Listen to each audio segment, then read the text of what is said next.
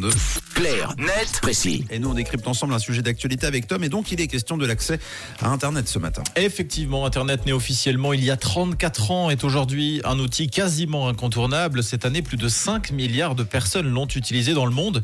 C'est près de 65% de la population mondiale.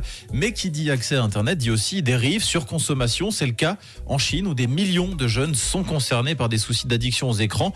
Et pour limiter ces chiffres, le gouvernement chinois avait déjà pris plusieurs dispositions. Il y a deux ans, par exemple, l'utilisation des jeux vidéo en ligne avait été limitée à 3 heures par semaine pour les mineurs. Et cette mesure a porté ses fruits. Depuis, le nombre de joueurs a diminué de 30%. Mais le gouvernement veut encore aller plus loin. C'est désormais Internet qui va faire les frais de restrictions imposées par les autorités. Des restrictions qui s'appliquent à qui alors? Aux mineurs, de nouveau, car les chiffres sont alarmants. On estime que 200 millions de mineurs utilisent Internet en Chine et plus de 24 millions d'entre eux sont concernés par une addiction problématique. Une nouvelle législation a donc été adoptée. Elle sera effective d'ici quelques mois. Elle prévoit que l'accès à Internet soit coupé la nuit de 22h à 6h le matin sur le smartphone des moins de 18 ans. C'est donc une sorte de couvre-feu. Le temps de connexion quotidien sera également limité de 40 minutes à 2 heures par jour, suivant l'âge de l'utilisateur, et ce pour éviter la dépendance et euh, l'isolement social. Ok, et comment ces restrictions sont, sont reçues? Alors, du point de vue des parents, plutôt favorablement. En Ouais. revanche, pour les jeunes, c'est plus compliqué, forcément. Lorsqu'il s'agit de s'interdire quelque chose à soi, c'est jamais simple, qui plus est lorsqu'on souffre d'une addiction.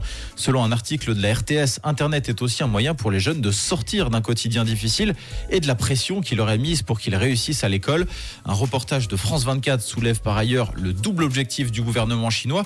Avec ces restrictions, un chercheur interrogé par la chaîne pointe le fait qu'il y a aussi derrière ce durcissement une volonté de contrôler Internet.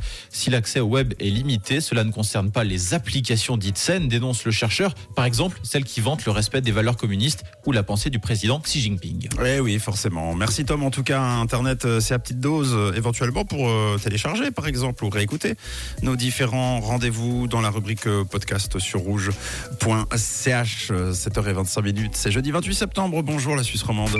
Parler d'actu, c'est aussi sur rouge.